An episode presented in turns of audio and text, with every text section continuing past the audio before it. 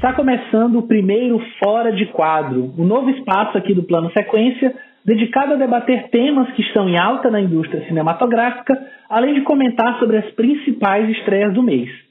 A ideia é a gente fazer um programa mensal, assim como o podcast tradicional, só que um pouquinho mais enxuto.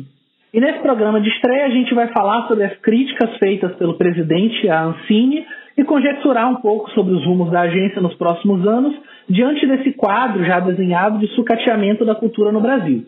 Além disso, obviamente, comentar as estreias e fazer algumas indicações. E aí, para estrear esse novo quadro aqui do Plano Sequência, estão aqui meus companheiros de sempre, Fernando Machado. Fala, Fernando. Tamo aí, vamos falar de Ancine. O papo vai ser polêmico, mas acho necessário. Com certeza. Leandro Luiz aqui também com a gente. Oi, gente. Feliz de estrear um novo quadro aqui. A gente vai estar aí pelo menos uma vez por mês falando de coisinhas a mais, né, do que a gente já já faz no plano de sequências, que vai ser bem legal. Bora pro papo. Exatamente. E aqui para completar o time do plano sequência, Marina Oliveira. Fala, Marina, tudo bem? Tudo bem. E aí, galera? É, pronta para bater esse papo mensal aí com a gente. Eu espero que a repercussão seja boa. Pois é, a gente já pede para os nossos ouvintes deixarem os comentários, feedback sobre esse quadro novo. Vocês podem mandar no Twitter, no Instagram, no nosso Facebook, ou até no post mesmo desse programa lá no site, no www.plano-sequência.com. E antes da gente entrar no papo, eu só quero reforçar, a gente já está aqui chegando próximo ao mês de setembro, onde o Plano Sequência vai comemorar seu segundo aniversário, e a gente está com uma enquete nas nossas redes sociais para ajudar a definir o tema do nosso programa de aniversário. A gente escolheu cinco temas e deixou esses temas abertos para votação e vocês vão ajudar a escolher o tema que a gente vai debater. Esses temas são cinema clássico japonês, cinema mudo, documentário brasileiro contemporâneo, diálogo italiano e musical. Você pode votar à vontade, tem enquete em todas as redes sociais, tem no Instagram, tem no Twitter, tem no próprio site. E aí, ao final, a gente vai ver qual tema mais votado e esse tema vai ganhar um programa especial aqui no mês de setembro. E além disso, para comemorar já de forma antecipada, a gente está fazendo um sorteio lá no nosso perfil no Instagram. A gente está sorteando dois pôsteres e uma caneca do Plano Sequência. As regras de participar do sorteio estão lá no Instagram, então vai estar tá aqui no link, de, o link vai estar tá aqui no post de, do Fora de Quadro, vocês podem clicar lá para poder participar. E vamos entrar agora então no nosso papo, onde a gente vai falar um pouquinho sobre a Ancine. Abre aspas. A cultura vem para Brasília e vai ter um filtro, sim, já que é um órgão federal. Se não puder ter filtro, nós extinguiremos a Ancine. Privatizaremos ou extinguiremos. Não pode o dinheiro público ser usado para fazer filme pornográfico. Fecha aspas. Essas foram as palavras proferidas pelo atual presidente Jair Messias Bolsonaro no dia 19 de julho em mais um de uma série de ataques feitos por ele a Ancine. E essa expressão que ele usou, filme pornográfico, foi usada em menção ao filme de 2011, estrelado pela Débora Seco, Bruna Sufistinha. Ainda, segundo ele, abre aspas, quem no Brasil quiser fazer filmes como Bruna Sufistinha, fique à vontade. O que não podemos admitir é fazer com dinheiro público. Isso é inconcebível. Fecha aspas. Imediatamente começou a circular nas redes sociais uma arte com alguns dos números de Bruna Sufichinha, que apesar de se tratar de uma biografia de uma prostituta, está bem longe de ser um filme pornográfico. E dentre esses números eu quero destacar aqui os mais de 10 milhões em impostos diretos e indiretos, incluindo ingresso, pipoca, estacionamento. É, e questionado sobre que tipo de filtros seriam esses usados, o presidente disse que seriam filtros culturais e citou como exemplo histórias que retratem os heróis nacionais. Nas últimas semanas a gente tem acompanhado essa discussão, né, que vai além dessas falas ignorantes e bastante inflamatórias do presidente, e esse vai ser o tema do nosso primeiro Fora de Quadro. E eu quero começar pedindo para o Leandro, né, que é o nosso é, produtor audiovisual, que trabalha mais diretamente com esse tema, para falar um pouquinho sobre essa problemática, para a gente começar aqui o nosso papo. É, fala do especialista, né? Que coisa horrorosa. não, sou, não sou especialista de nada, não. Acho que o como do grupo. É, acho que acho que como todo mundo é, eu vi essa notícia e esses vídeos dele, essas entrevistas de uma forma meio meio assustada assim. É, quer dizer, não é nada muito, muito nenhuma novidade, né? Esse tipo de ataque, acho que isso condiz com muito do que ele vem fazendo e falando, principalmente falando, né? É, desde que ele assumiu o cargo da presidência, é, mas é sempre um susto, né? Quando a gente se depara com uma, com uma declaração tão afirmativa é, chegou a dizer, de, de extinguir né, a agência. Então, assim, a gente já fica super preocupado, né? E porque não, não que seja é, exatamente fácil extinguir, é, mas também não é tão impossível assim, né? A gente tem que lembrar que em 91 a gente passou por isso, né, no Collor, é, com a extinção da Embrafilme, que era a agência que precedia a Ancine, é, e acho que o, o, o, grande, a grande questão disso tudo é o impacto que tem na produção, né? É, a gente viu, se a gente olha os números, assim, no, 91, 92, 93, a gente percebe que a produção ela foi quase a zero, né? Dentro do, da indústria de cinema no Brasil quer dizer, indústria, né? Se é que dá pra gente chamar de indústria. é, acho que dá para falar de indústria cultural, né? Dentro de um, de um jogo um pouco maior. Mas, assim, é, eu acho que é, seria catastrófico, é, sobretudo pelo excelente momento que vive o cinema brasileiro, em termos comerciais mesmo, assim. E não só, acho que em termos de, de representatividade também no exterior, assim, acho que a gente nunca viveu um momento tão, é, tão positivo é... é... esse ano a gente levou dois prêmios em Cannes, né? Com o filme do Karim Anuz e do, do Kleber, né? Sim, né? O, o Bacurau e o A Vida Invisível levaram esses o, prêmios. De Eurídice, irmão. É... São filmes que estão agora, já estão no imaginário do, do, do, do espectador também, já está todo mundo aguardando. Assim, eu lembro que é, quando o Bacurau estreou lá em Cannes é, rolaram aquelas, aquelas ações lá em, em Recife, dos ônibus, né, escrito Bacurau, aí tem toda aquela... já cria todo um burburinho, assim, é óbvio que isso é bom é, em termos econômicos, né, é bom para alimentar, para fomentar é, a circulação desses filmes, assim. E você imagina, né, se a gente for. Se, se a Ancine fosse extinta, ou, ou o que seria talvez um pouco mais provável, né, que ele tirasse a, a, a perna de fomento da, da, da agência, né, porque a, Ancine, ela. Que seria o fundo setorial, né, que é o que mais vem se falando de tirar da Ancine o fomento. É, porque a agência ela, ela foi, como eu falei, né, ela foi criada acho que há 18 anos, foi em 2001 é, nesse contexto de, de diminuição da intervenção estatal direta na economia, então ela tem um fundamento constitucional mesmo, assim, de ser, de, de ser um agente normativo e regulador da atividade econômica e tudo. É, só que é importante lembrar que assim ela tem essas diversas funções, assim, ela tem essa função é, reguladora, mas ela tem essa, essa função de fomentar justamente pelo, pela questão do fundo setorial. Assim, a gente tem que entender que é, e acho que isso está sendo muito dito, mas acho que nunca é demais, assim, que não é só o Brasil que, que possui esses tipos de mecanismos de fomento, assim, à cultura e ao cinema. Assim, se a gente pensar os próprios Estados Unidos, Canadá, México, Espanha, enfim, Argentina, diversos países usam esse tipo de mecanismo para fazer com que o cinema nacional sobreviva. Assim, é uma questão capitalista mesmo, de, de uma entrada de um produto estrangeiro é, dentro da, da indústria nacional e que se você não cria mecanismos para que exista alguma representatividade dentro desse sistema, obviamente a lei do, do mercado nunca vai deixar, assim. É, eu acho que sim, para além, além de todo essa, esse dano é, econômico, mercadológico mesmo, né, que o, o, mercado audiovisual, a produção brasileira vem a sofrer com isso, né, é, eu acho que também é um dano social muito grande, porque quando você tem um discurso é, acabou a mamata, né, você traz todo, você traz todo uma, um peso, um, todo um estigma sobre o trabalho é, das pessoas que que, que, mexem com cultura, né, no geral, não só no caso da Ancine, né. É, então você já traz todo um estigma, todo um preconceito é, de que quem trabalha com qualquer tipo de produção cultural, eventos, música, é, literatura, que esse tipo de pessoa não trabalha, né?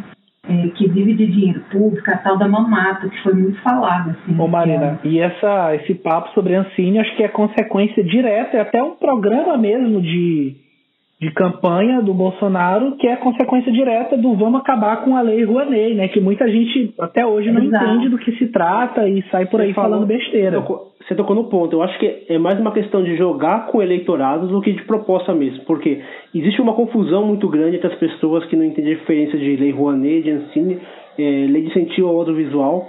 E assim, as pessoas lá dentro, elas podem até saber como funcionam, mas eles fingem que não funcionam que é para jogar com o eleitorado que, que quer essa tem esse, esse discurso falacioso do vamos acabar com a mamata, vamos cortar, vamos cortar dinheiro, dinheiro que era para ser usado em hospital, em escola, sendo usado para o cinema, quando na verdade o dinheiro que é destinado para o hospital e para escola e para outros para outras atividades do, do estado está bem guardado, não tem nada a ver com o fundo setorial. O fundo setorial é um fundo que é gerido pela Ancine e esse fundo é alimentado com uma taxa, que é uma contribuição chamada Condecine, é, é uma contribuição recolhida pelo próprio cinema, pela própria indústria. Então a indústria que, for, que, que faz com que esse fundo seja abastecido. Então não entra dinheiro nenhum de recolhimento de imposto, dinheiro que era para a escola, dinheiro que era para isso, dinheiro para tem uma parcela que é, de, que é da lei do audiovisual que também ela, ela também é, fomenta um pouquinho de, de, de alguns filmes, um pouquinho de curta-metragem, mas a maior parte, o grosso mesmo do cinema que a gente, que a gente, que a gente assiste não tem esse tipo de não tem esse tipo de, de imposto. É o dinheiro do fundo que não tem nada a ver. Então eles criam essa confusão que é para colocar na mente dessas pessoas e para elas fazerem barulho para elas criticarem para elas irem contra ah, o artista da Globo eles estão mamando e tudo e joga pro eleitorado que foi o eleitorado que colocou essas pessoas lá. Pois é. Eu não acredito, Ô, Fernando. É, eu não acredito que por exemplo que, que, que exista risco. Eu posso é, parecer ingênuo demais mas eu não acredito que, que exista risco de acabar com a Ancine. O que, eu, o que eu acredito é vai existir uma perseguição maior. Isso, isso é fato. Agora, extinguir, esse, para mim, esse é, é bobagem que ele fala que é para alimentar os haters. E, e o, o, que é bom por, de, um, de um lado, né, porque acaba a gente tendo esse papel de conversar, de expor, de explicar um pouquinho e de defender mesmo, defender a importância da Ancine. Porque a gente precisa lembrar também que a Ancine não é apenas produzir filmes. É, a Ancine produz filme. É, a Ancine ela tem um papel muito interessante de levar cinema para cidades afastadas, de incentivar produtoras pequenas, distribuir melhor o, os filmes por todo o território, gerando empregos em todos os lugares, não ficando centralizado no Rio de São Paulo. Tem também o interesse de, de, de também é, fomentar é, filmes independentes. Então tem, toda, tem todo esse mecanismo que faz com que a Ancine seja importante para o cinema nacional, para a indústria, né, para se fortalecer como uma indústria e, claro, gerar empregos, é, gerar economia, fazer com que não, não fique uma coisa centralizada, fazer com que a gente não perca tanto espaço para os filmes estrangeiros, para que o nosso, nosso cinema nacional tenha a força que tem os filmes que vêm de fora, como tipo, evitar absurdos como um Vingadores que estreia em, em 80% da sala, sabe? É esse é o trabalho que a Ancine tem no, em fomentar o cinema. E aproveitando essa sua fala, Fernanda, eu queria perguntar para Marina, é, a gente pode enxergar essa fala do Bolsonaro sobre diversas óticas, né? A gente destacou algumas delas aqui. E outro ponto que ele chegou a comentar foi essa questão dos filtros, né? E aí hoje a gente está gravando aqui no dia 6 de agosto, a gente está gravando à noite, saiu aqui na, na Folha de São Paulo, porque uma das ideias do Bolsonaro era retirar a Ancine, a parte física da Ancine do Rio de Janeiro e mandar para Brasília, e aí o próprio governador do Rio de Janeiro, Witzel, chegou a apelar para o presidente para que ele mantivesse, né? Até porque é importante para o estado do Rio, não só é, em termos de cinema, mas de tudo que circunda a própria Ancine estar ali. E aí o porta-voz da presidência, o Otávio Rego Barros, é, declarou o seguinte, vou citar ele aqui. É muito importante que o produto da Ancine esteja alinhado com o sentimento da maioria da nossa sociedade, o sentimento de dever, de cultura adequada, um sentimento cristão. Fecha aspas, né, essa foi a declaração do porta-voz. Eu queria perguntar para você, Marina, como que você enxerga esse tipo de declaração do próprio presidente, agora endossada pelo porta-voz, que eu acho que talvez possa indicar é uma espécie de censura ou mudança em alguns critérios que envolvem é, o repasse de fundos da própria Ancine? É, eu acho que é um eufemismo para censura, de fato, né? Porque quando você é, declara e você delimita que a cultura da maioria é a cultura cristã e que ela deve ser imposta sobre toda a diversidade que existe no Brasil, né? não sei de onde, porque o, nosso atual presidente tem esse problema também, que ele surge com dados assim é, que não, nunca são comprovados, né? Então ele diz que ele tá, ele está reforçando é, a vontade da maioria do país, que ele denomina como cristã, né? É, então, eu acho que isso é claramente um ato de censura, assim. Um dos muitos que eu acredito que ainda vão acontecer nesse, nesse governo, né? se esse governo conseguir se, se sustentar os quatro anos, mas é, num país como o Brasil, né, é, que se diz laico, que tem toda uma diversidade é, cultural, é porque aqui ele está dizendo que cultura é uma religião, é, que é uma, é uma declaração totalmente equivocada vindo de um chefe de Estado, né? É, então, se ele, se ele quer tratar o Brasil como é, o país que só tem uma religião, já está errado, né? É, o, o, Brasil é um país super plural, não só de matrizes religiosas, mas de costumes, de culturas, de, inclusive de nacionalidades, né? É uma mistura muito grande para você querer impor é, um único tipo de pensamento e de, de cultura, né? Que ele usa muito a palavra Então, para mim, é, um, é uma, um ato claro de censura mesmo. Ele usa a palavra filtro, mas ele quer barrar de acordo com as diretrizes de viés é, é, religioso, sabe? Isso não faz é, o que, sentido. O que mais me preocupa nessa, nessa afirmação de que tem que ter um filtro é, é, em tentar entender, na verdade, é, como que vai se existir esse filtro, né? Assim, porque a gente, o, o dentro da Ancine, dentro do fundo setorial, do audiovisual, é, todos os projetos, enfim, os, os editais de seleção pública, eles seguem regras e diretrizes Tem muito diretrizes, específicas né? traçadas por um comitê previsto em lei que é formado tanto por, por membros do governo quanto, quanto por membros do mercado audiovisual, ou seja, da sociedade brasileira. Então, assim, não é, é um bagunça, modelo, né, não é bagunça, é um modelo que, que garante uma transparência, uma neutralidade é, dentro dessa, desses projetos escolhidos e dentro desses recursos distribuídos. Então, assim, é entender como que esse filtro vai chegar dentro desse comitê. Assim, ele chegou a falar também em aumentar o número de. Porque acho que no momento acho que é meio a meio a porcentagem de membros do governo e membros do mercado. E a proposta dele é que se coloque uma porcentagem a mais de membros do governo dentro desse, desse comitê. Então, acho que é a partir daí que essas regras e diretrizes é, de repente possam ser mudadas. Assim, e isso é muito preocupante, né? Não, é um discurso muito contraditório, porque se o cara, o, cara ele, ele bate naquela tecla do menos Estado, do, do menos Brasília e mais Brasil. Assim, é menos Estado quando convém, porque quando convém mexer e, e, Estado se, se, se é, meter o bedelho, meter o bedelho no, no que deve ser produzido, no que não deve ser produzido, aí o Estado é grande, aí o Estado tem que ser 50%, tem que ser mais de 50% da, do, pessoal, da, do corpo do, da Ancine. Pois é. Por isso eu tô falando. É, é acho que, acho que existe, existe esse, é, esse discurso inflama, é, inflamado e tudo, mas ele não se sustenta um segundo sequer. Tanto que ele já voltou atrás, depois já voltou a, a, a falar de novo do filme. Então, é, é uma coisa de jogar pro, pro eleitor dele que acaba e a galera acaba abraçando isso que é o, que é o problema e acaba abraçando e acaba criando um monte de, de teorias e a galera vai, vai espalhando e vai falando que fulano é, tá pegando dinheiro que era para ir para tal lugar para ir, ir, usando no filme dele. E aí vão, vão começar a querer boicotar o filme lá do, do Kleber vai querer boicotar o filme do Wagner Moura.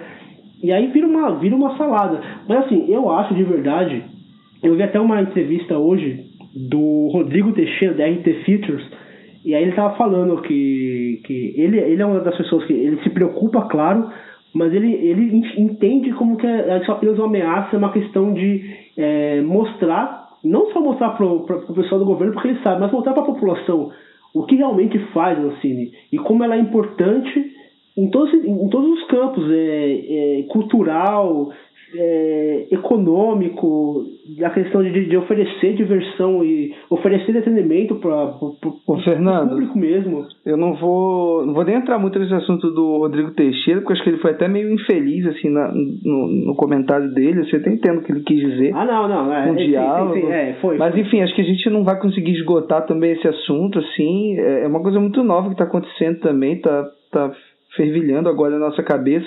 Eu queria só indicar uma, uma, um documento, depois a gente compartilha nos hiperlinks aqui do, do programa, que é uma carta aberta da ASPAC, que é a Associação dos Servidores da Ancine, que eles colocam ali nessa carta é, 17 itens muito específicos, assim, explicando muito didaticamente sobre a função da Ancine e a importância dela dentro do, do mercado audiovisual brasileiro, que eu acho super é, que vale a pena dar uma lida assim, e divulgar também. Mas é isso, vamos seguir. Ah, legal. É, como, como o Leandro falou, a gente se deixar, a gente tem bastante que conversar. Eu acho que esse assunto é um assunto complexo, né? A gente também não ousou aqui querer voltar para explicar como surge assim, falar de contexto. Acho que era muito mais a gente debater um pouquinho sobre essas falas e cabe a gente acompanhar agora como que vai ser esse desdobramento, o próprio presidente já chegou a falar não só de extinguir, mas de rebaixar a Ancine a uma secretaria dentro de um ministério. Então a gente vai acompanhar e certamente se tiver novas atualizações e infelizmente a gente acredita que vai ter, a gente volta aqui para comentar mais um pouco. E agora a gente pode partir para a nossa segunda sessão aqui do, do, do Fora de Quadro, onde a gente vai falar um pouquinho sobre os filmes em cartaz, ou que estiveram em cartaz ao longo do mês de julho, agora comecinho do mês de agosto, eu queria começar perguntando para o Fernando o que, é que você viu de bom, Fernando, nesse mês, o que, é que de repente está no cinema ou no streaming, que você pode falar um pouquinho. Olha, eu assisti o documentário que estreou esses dias no Netflix, o Privacidade Hackeada, que, é, que ele fala um pouquinho sobre aquele, aquela, aquelas investigações acerca da, do uso de dados, dados de usuários, principalmente do Facebook, por parte da Cambridge Analytica, Cara, é um documentário bem legal, assim, ele é bem, ele é bem produzido. Ele tem um, um, um único probleminha que como o, o assunto está muito fresco, então eles acabam não, tando, não tendo tanto material assim de especialistas falando. Então é, é mais aquela coisa do acompanhar as pessoas que estão envolvidas. Aí eles, eles acompanham um professor, que ele acaba entrando com, uma, com um processo para que a Cambridge Analytica devolva os dados para ele, que os dados que foram recolhido sem autorização dele. Aí tem uma jornalista britânica, que é aquela que, que acompanhou de, de, de perto e publicou as matérias, e uma ex-funcionária, acho que até diretora, ela tinha um cargo bem grande assim, uma ex-funcionária da Cambridge Analytica, que meio que se arrepende, né? Estou fazendo aspas voadoras aqui, meio que se arrepende do, do, do, que fez, do que resultou, né? Lembrando que a Cambridge Analytica basicamente foi responsável por usar dados de, de usuários e direcionar mensagens, muitas delas é, fake news, pra, tanto para a eleição do Donald Trump nos Estados Unidos, quanto para a votação do Brexit na, na Inglaterra, para a saída da Inglaterra da União Europeia. E aí eles mostram como que foi feito essa coleta de dados, como que foi feita a seleção do, do, do material e o direcionamento, como que é, as pessoas foram afetadas e como essas pessoas que, fazem, que fazem parte da Cambridge Analytica, faziam, né, que a Epidemia já quebrou, elas tinham esse poder e como esse poder ela, era, era grande, assim, tipo, eles se achavam donos, de, podiam fazer o que eles quisessem com, com o mundo, sabe? É, botando em risco a, a, democracia e tudo. E, e como que é, a gente também pode se vigiar nesse sentido para que a gente também não, não seja vítima disso daí, né? Não que a gente não tenha sido, porque o que aconteceu ano passado foi um pouquinho disso também. E eles até citam um pouquinho sobre, sobre algumas coisas que aconteceram no, no ano passado aqui no Brasil. É bem legal, cara. Ele tem uma estrutura assim bem, bem dinâmica. É um documentário, ele é até fácil de assistir, ele é, ele é, ele é bem informativo. Ele, sabe aqueles documentários que dão a informação na tela e tudo, então facilita bastante. Mesmo para aqueles que talvez não estejam muito a par do que aconteceu, e eu gostei bastante, eu achei bem legal, bem legal. Ele, ele tem essa, essa coisinha assim de às vezes ficar muito cansativo por contar sempre com, com na visão das pessoas que estavam ali participando, Mas ele é bem legal, cara. Eu Tá- recomendo bastante. Tá disponível onde, Fernando? Pô, legal, Fernando. Netflix. Ah, Netflix. Netflix, ele é, Pô, é um assunto Netflix. que, que me interessa bastante mesmo, assim, acho que esses desdobramentos, né, é, políticos e até sociais desse tipo de evento, a questão do caso Snowden, essa questão da Cambridge Analytica, acho que é um assunto bem legal. É, já está na minha lista, mas com certeza eu vou colocar ele um pouquinho para cima para ver logo. É, eu vou falar sobre um filme um pouquinho mais antigo, né, ainda está em cartaz em alguns cinemas, que é o Toy Story 4 é um filme que eu não estava dando muita coisa por ele. É, vi, gostei, mas assim não ficou muito comigo. Eu acho que acima de tudo, isso é uma coisa que as pessoas vinham dizendo já quando foi anunciado, era um filme meio desnecessário, se é que existe isso, né? É porque vindo É, do Toy mas Story porque eu- 3, acho que é difícil, né? Assim, É, pois é, o 3 fechou bem assim Não, o arco. Fechou, fechou perfeitamente. E aí eu justamente senti no 4 um senso de urgência do próprio filme, assim, como se ele precisasse se justificar. E aí isso acaba me tirando um pouquinho, assim. O filme começa e termina e você não se situa muito bem ali dentro, apesar da história em si ser muito boa. Eu acho que é, eles têm essa capacidade de fazer a gente se identificar com aquelas situações que aqueles brinquedos vivem.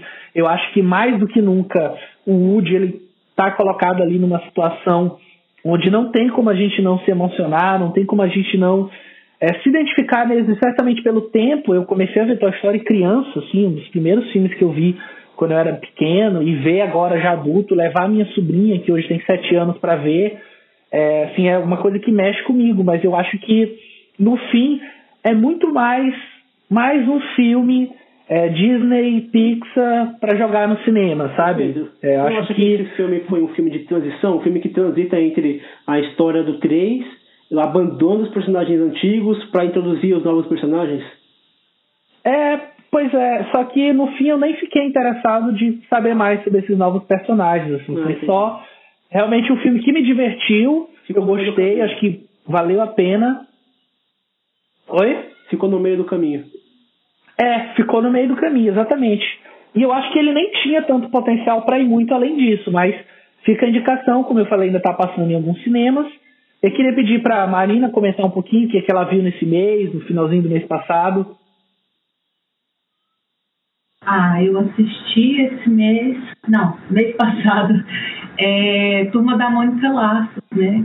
E eu super recomendo aqui para vocês. É um filme que é, eu já cheguei a comentar com os meninos antes que eu vejo muitos problemas de roteiro, é, mas o filme é impossível, ele pega muito pela nostalgia. Não existe brasileiro que nunca tenha lido um gibi da Turma da Mônica. Então, é um filme para a família toda.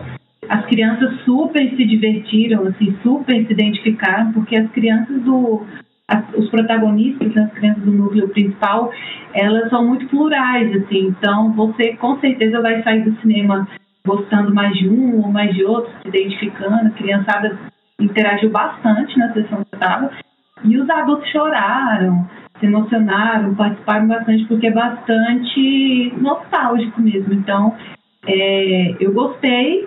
Eu acho que é um belo começo, é um passo muito bonito assim para a adaptação do universo Maurício de Tudo para os cinemas. Não é perfeito, mas ganha pelo, pelo sentimento. Eu super indico. Ô Marina, você tá com expectativa para ver a continuação, que já foi até anunciado? Sim, é, eu acho que eu espero, né, que eles agora já com esse universo estabelecido, já sabendo as possibilidades que eles têm, com o elenco é, já bem alinhado, eles consigam trabalhar melhor o roteiro. Eu, é, tenho informação sim de que os próximos vai ser adaptado o lições, né? É, e que da trilogia assim existe uma crescente muito boa na evolução de roteiro, de história mesmo. Então eu acho que daqui para frente só tende a melhorar. E o, Pô, com certeza. o, o Turma da Mônica vem também um pouco forte com, por conta do Daniel Rezende, né? Que foi super falado por conta do bingo e tudo, né? Eu lembro que quando o projeto Sim. foi anunciado, rolou uma comoçãozinha, né? Assim, é, muita gente curtiu. É, ele é muito competente, assim. É, e eu acho que o importante, o papel importante dele, além da competência dele na direção, que ele manja muito, né, apesar de ter dirigido pouco, é que o nome dele traz bastante investimento e outros nomes né, de peso assim, para a produção. Então, é, realmente, sem a presença do Daniel, é, talvez o filme não saísse tão bom. Assim. Até, até a presença do Rodrigo Santoro foi é, influência é, dele. Ainda não vi o filme, mas estou é, bem curioso, assim, porque acho que ainda está em cartaz, assim, pelo menos aqui no Rio, em São Paulo, ainda está em cartaz em alguns cinemas. E, e tô, tô, tô bem ansioso, acho que eu vou tentar ir ainda essa semana para ver, porque eu gostava muito das, enfim, além de gostar muito dos gibis, eu curtia muito aquelas animações também é, que eram lançadas, assim, na década de 80, 90 e tudo. Você leu o quadrinho, Leandro, do Laços? Oi? Você leu o quadrinho do Laços? Não, não li.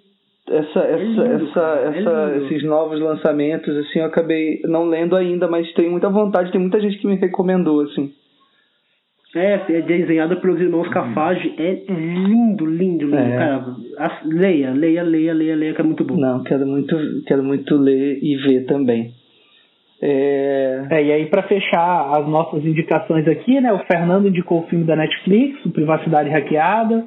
Eu e a Marina a gente falou um pouquinho sobre filmes que estão quase já saindo de cartaz, Toy Story 4 e o Turma da Mônica Laços. E aí o Leandro vai vir aqui comentar sobre o filme que ainda não estreou, né? É. Para fechar aqui nosso comentário sobre os filmes em cartaz. Vai lá, Leandro. É, eu assisti o Era Uma Vez em Hollywood, o filme do Tarantino, né? Novo. É, é um filme que eu tava numa expectativa muito estranha, assim, para ele, na verdade, porque é um filme que lida ali com os acontecimentos ali no final da década de 60, é, envolvendo o assassinato da Karen Tate, é, toda aquela coisa da, do Charles Manson e tudo. Então eu estava um pouco ressabiado, assim, como o Tarantino ia lidar com essas questões, assim. É, tava com medo mesmo e tudo, mas é, acho que ele faz uma. Acho que um pouco no, num, num, trabalho que ele já vem desenvolvendo também, assim, desde o Django, acho que desde o Bastardos Inglórios, assim, passando pelo Django e pelo, pelos Oito Diados, eu acho que ele sempre tenta é, lembrar dos acontecimentos da história dos Estados Unidos da de uma forma bem particular, assim. Eu acho que é isso que ele acaba meio fazendo, assim, usando a memória como um, um fator que inventa, assim. É, e é um filme muito muito muito bacana, assim, eu gostei bastante, ainda estou pensando sobre ele, está muito recente na cabeça, eu ainda vou escrever. Ô Leandro, diga. Já ia perguntar isso, vai ter textinho lá no plano sequência? Vai, vai, já está tá, meio tá encaminhado, gravado, assim. Não, já está encaminhado, tá acho que até a... Tá gravado o que você falou. Acho que até a semana que vem eu posto lá, assim. É, mas acho que vocês vão assistir e vão, vão se surpreender também, tanto quanto eu, assim. É, porque ele, ele, ele lida tanto com essas questões reais, é, como também enche aquilo ali de, de, de, ficção, assim. Então ele traz o Leonardo DiCaprio e o Brad Pitt é, contracenando quase que o filme inteiro, e ele, eles estão meio que em personagens impagáveis, assim. Leonardo DiCaprio é um ator, um ator meio decadente de faroeste, é, e o Brad Pitt faz o dublê dele, então assim tem uma, uma dinâmica ali de personagens muito bacana e tem umas participações também, assim. A própria Margot Robbie interpretando a Sharon Tate, é, enfim. É um filme que é uma loucura, mas o que eu acho mais particular dele é, mas isso no, no futuro a gente conversa melhor e escrevo, na hora de, de, de, que eu publicar a crítica também vocês vão entender que é uma coisa com o ritmo do filme que eu acho muito particular e acho que tem muito a ver com os oito odiados também assim. O Tarantino ele se permite é, ter um ritmo muito próprio para o filme que talvez a gente pensasse que fosse ação o tempo todo e acho que ele consegue dosar muito bem as coisas assim. É um filme bem curioso assim. É é, acho que com certeza a gente vai, vai ver no cinema, mas assim, jogo rápido, até porque a gente já está com tempo estouradíssimo. Fernando e Marina, expectativas aí para o filme novo do Tarantino? Altas, médias, baixas? Altíssimo. Altíssimas. Agora, depois do, da, da da crítica do Leandro foi lá pra cima, hein? Responsabilidade. Eu vou bancar o, o advogado do diabo aqui e vou dizer que, assim, não tô esperando tanto assim não do filme, nem tô com tanta vontade assim de ver, apesar de que eu vou ver, mas é, não tô com tanta expectativa assim, acho que talvez tenha a ver com o fato de eu não ver mais trailers, mas isso é um assunto para um outro dia. Mas eu tava exatamente assim, já... Pedro, eu tava exatamente igual a você. É mesmo? É, exatamente, eu nem queria ver assim, mas enfim, é isso aí. É, e já partindo aqui para o nosso bloco final, né? Quatro filmes que a gente comentou aqui, que estão em cartaz, ou no caso do filme do que o Leandro indicou, Era Uma Vez em Hollywood, que está prestes a entrar em cartaz, estão mais indicados. Mas a gente chega aqui para o nosso bloco de indicações, aí eu quero perguntar quem tem alguma indicação, e não necessariamente de filme, pode ser um livro, um CD, é, enfim, alguma coisa que chamou a atenção de vocês, que vocês queiram indicar para os ouvintes. Eu quero pedir para a Marina começar. Ah, sim. É, então, aproveitando, gente, que dia 16 é, finalmente vai estrear a segunda temporada de Mindhunter. Estava louca. É, eu queria indicar para vocês o livro que foi material para o David é, desenvolver a série né, da Netflix. O livro homônimo né, chama Mindhunter também, só que, diferentemente da série, o livro não é ficcional.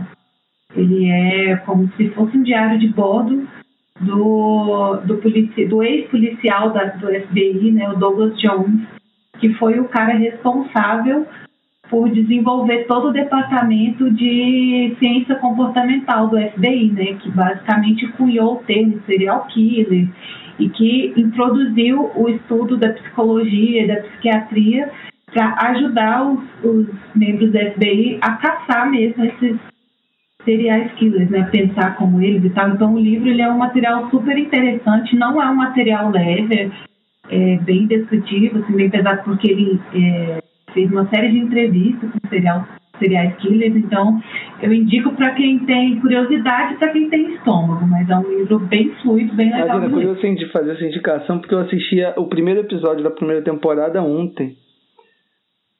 Não, ah, nunca tinha visto. Acho que eu vou ver, assim. É, não me empolguei tanto com o primeiro. É, eu li o livro depois mas... que eu assisti a série. Ah, tá. Eu gostei bem da série, daí eu procurei o livro. Ah, muito bom. Bem legal. Ô, Fernando, você chegou a ver? Vi, vi, pô, é bom pra caramba, viu? Ô, Leandro, você tá errado, viu? Não, assim, é... eu não desgostei, não, só não me empolguei muito com o piloto, mas assim, eu vou continuar, vou ver onde vai dar. Ô, Leandro, não é, não é você que fala que, que não gosta do David Fincher? Não, eu gosto, assim, tem coisas que eu gosto e coisas que eu não gosto, mas em geral eu, ah, não, não, eu então, acho não, bom. tô confundindo, tô confundindo. Polêmico. Polêmico.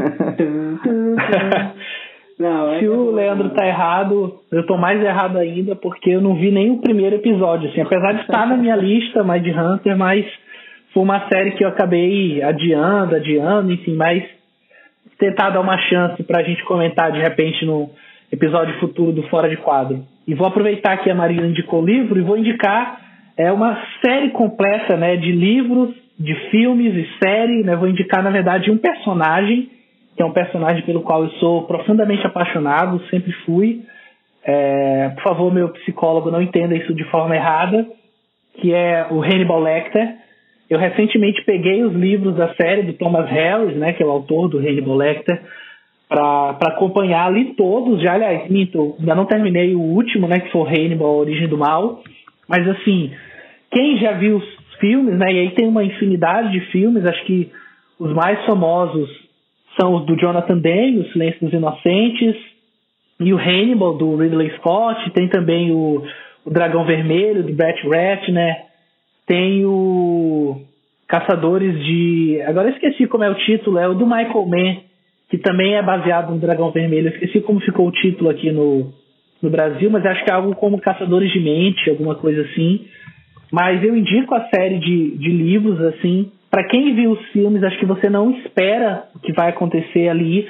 Eu acho que nada, inclusive eu comentei isso quando eu terminei de ler o livro, fiz uma reviewzinha lá no Goodreads, inclusive quem quiser me seguir lá, é, que nada vai te preparar para os últimos 40 minutos de leitura de Hannibal. Assim, eu acho que é uma catarse gigante para quem vem acompanhando o personagem, assim, é uma coisa. O, Pedro, nada vai te preparar mesmo. Fala, os, os fala últimos aí, 40 minutos ou as últimas 40 páginas? Os últimos 40 minutos, é porque eu li no Kindle, ah, tá. então não tem página. Aí você está considerando que o seu ritmo de leitura é o mesmo que o meu, né? Entendi. É, por exemplo, deve dar uma hora, assim, acho que uma hora mais ou menos de leitura ali, eu leio um pouquinho rápido, mas assim, espetacular mesmo.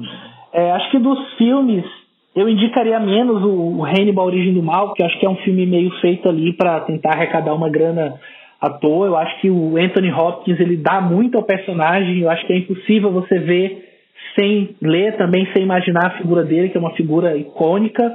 Então, estou indicando aqui os livros do Thomas, do Thomas Harris, os filmes todos baseados nos livros sobre Hannibal e a série também, que é uma série que eu gosto, apesar dela ter se perdido um pouquinho ali pela terceira temporada. Eu acho que. É... Caramba, como é o nome do ator agora, o protagonista? O. Me ajuda aí, gente, não ficar feio. O Mads Mikkelsen como Hannibal, eu acho que ficou incrível.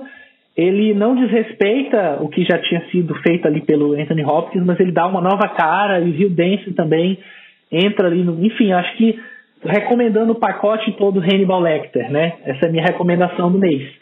É, e você, Fernando, qual a sua recomendação aí para os nossos ouvintes? Eu vou recomendar um álbum, que é o álbum da, o novo álbum da Scalene, o álbum se chama Respiro. Cara, eu acho que a Scalene tem uma coisa que ela, ela, ela poderia ter se sentado no sucesso lá da época do, do programa lá da Globo, é, fazendo um, um, um, rock assim radiofônico e eles foram para um caminho totalmente oposto, assim, já começaram a fazer umas misturas que já foi começando a pincelar uma mudança em respiro, cara. É um negócio assim que eu falo que, sei lá, é, clube da esquina encontra Cícero e vão fazer um show na praia, tá ligado? É uma coisa assim. Nossa, que descrição. Fiquei curioso agora. Não, eu não escutei ainda. Não, é muito bom, cara. É muito bom. É, tem participação do Hamilton de Holanda, do Ney Mato Grosso, é, Xânia França. É, é, cara, é muito bom. Uma música chamada Percevejo, cara. Ouçam essa música. Se vocês não chorar, é porque aconteceu alguma coisa com o coração de vocês. É, é muito bom, é muito bom. É Boa. É bem diferente, assim. Talvez pra galera que esteja acostumado com aquela escalene é, que radiofônica e tudo, talvez vai estranhar um pouquinho, porque eles têm uma outra pegada. Mas é uma pegada assim muito, muito gostosa, muito. É, tem, uma, tem uma coisa assim, de, tem muito violão, o, o álbum inteiro, ele é, ele é quase acústico nesse sentido. É muito legal, cara. E estreou esses dias na, na, no Spotify, quem tiver, quem tiver Spotify aí, Spotify patrocina a gente, quem tá falando de você aqui. Fernando. É, Netflix também, galera. Tô fazendo propaganda de graça para duas empresas capitalistas. Fernando, vou, vou aproveitar que você. Vamos lá, cara. Ou, ou, ouçam que é bem legal, é bem diferente também. Vou aproveitar. Vale bacana. A gente pegar, a gente pegar e. E a gente tá falando de Ancine, cinema nacional, a gente valorizar também a música nacional. Também vale a pena. Vou aproveitar que você indicou um disco. Vai lá, Leandro. E indicar outro. E outro disco brasileiro também, assim é, e aí acho que já é, fazendo uma ponte também à nossa pauta da Ancine, é, o disco que eu vou indicar é um disco chamado Rente, é, do Jair Naves. Jair Naves é um músico lá de São Paulo é, que tem uma relevância é, enorme para o underground do rock. Enfim, ele tinha uma banda chamada Ludovic, que é uma banda muito importante para uma galera e tudo, uma grande influenciadora do famoso rock triste é, brasileiro. E o Jair Naves já vem trilhando uma carreira solo há algum tempo, assim, desde 2010 pelo menos. E esse é o um, dois, esse é o terceiro disco solo que ele lança, o Rente, ele lançou agora em março é, desse ano e é um disco que lida em março, não, em maio desse ano, também está disponível em todas as plataformas. E ele é um disco que lida basicamente com é, o, o, momento em que o Brasil se encontra e, e só que é, contrariando as expectativas assim acho que é o oposto de uma música de protesto porque não tem absolutamente nada a ver com isso é, mas ao mesmo tempo nas letras e nas canções ele ele consegue dar o tom assim da depressão que a gente que a gente está passando assim é, enfim é isso para quem quiser se aventurar num rock triste assim bem pesado e bem angustiado, eu acho que vale essa recomendação do Rente do Jair Naves. Pô, show de bola. Então a gente hoje debateu sobre um pouquinho, né, sobre os rumos que a Ancine pode tomar no, no governo Bolsonaro, repercutiu um pouquinho as declarações que ele fez nas últimas semanas, comentou aqui sobre alguns filmes em cartaz, a gente falou sobre Privacidade Hackeada da Netflix, Toy Story 4, Turma da Mônica Laços e Era Uma Vez em Hollywood, que ainda está para estrear, vai estrear dia 15 agora do mês de agosto, e fez as nossas indicações, a Marina indicou o livro que inspirou a série Mind Hunter, eu indiquei aqui é, os livros e os filmes e a série baseada no Hannibal Lecter, criado pelo Thomas Harris. O Fernando indicou o disco novo da Scalene. E o Fernando fez a sua indicação musical também, né? O Rock Triste. é, o Leandro, é, não, o Fernando indicou a Scalene, você indicou o Rock Triste, o Rente, né? Então a gente vai ficando por aqui nesse novo formato, como eu falei, fora de quadro, já tempo estourando bastante. Então eu queria agradecer a você ouvinte que está até aqui, pedir para você deixar o seu feedback, o que, que você achou dessa nova empreitada. E a gente se vê mês que vem, debatendo mais algum tema que estiver em alta, fazendo algumas indicações e comentando sobre os filmes em cartaz. Forte abraço para todo mundo e a gente se vê no mês que vem.